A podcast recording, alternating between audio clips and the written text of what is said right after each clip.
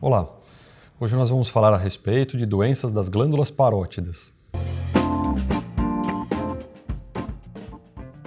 Meu nome é Arthur Vicentino, sou cirurgião de cabeça e pescoço e hoje nós vamos falar a respeito das glândulas parótidas. Muita gente nem sabe o que significa esse nome, né? As glândulas parótidas nós temos duas, fica uma de cada lado aqui na frente das orelhas. São glândulas salivares, ou seja, elas produzem saliva, que é composta basicamente por água, por algumas enzimas e por alguns sais minerais. As glândulas parótidas são as maiores glândulas é, salivares que nós temos no nosso organismo. É, elas trabalham praticamente o dia inteiro, mas elas têm alguma função aumentada aí durante o, o período de, de alimentação, né, de produção maior de saliva.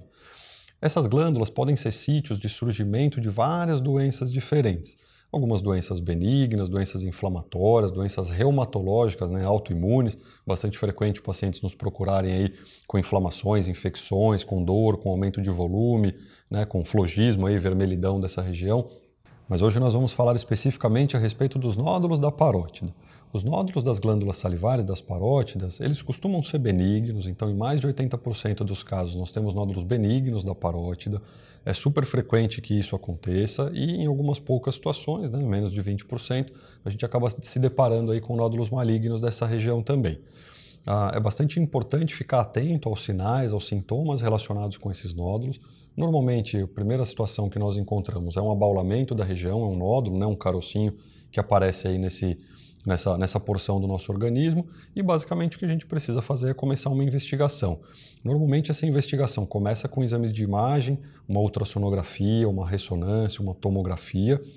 e o próximo passo, em geral, é que nós façamos o que a gente chama de exames de punção, um exame citológico. Então faz-se um ultrassom da região, coloca-se uma agulha lá dentro, aspira algumas células e coloca no, no microscópio aí para a gente poder fazer a análise, né, o patologista fazer a análise desse tipo de célula. Também é muito importante, junto com toda essa avaliação, na verdade até antes disso, nós pensarmos em alguns sintomas, em alguns sinais que podem surgir, como por exemplo, né, sinais que, que podem sugerir algum grau maior de malignidade. Então, um crescimento muito rápido desses nódulos, alterações locais como ficar vermelho, né, sinais de invasão ou de perfuração da pele, de sair secreção para a pele, é, movimentação alterada dos músculos da face, então os músculos podem passar por uma situação em que a gente começa a ter alterações aí, né, assimetrias de um lado para o outro, é, sensação de dor, sensação de febre, essas coisas todas podem aparecer aí né, no, no, nesse tipo de doença quando a gente está pensando em tumores malignos.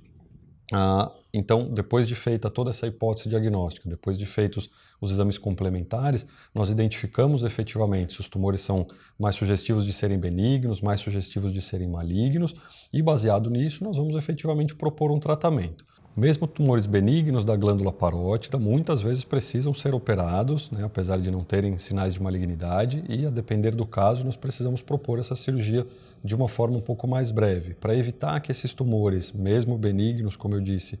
possam crescer, possam interferir no funcionamento do nervo facial, que é o nervo que faz toda a movimentação dessa região, e é um nervo que passa por dentro da glândula parótida, bastante delicado.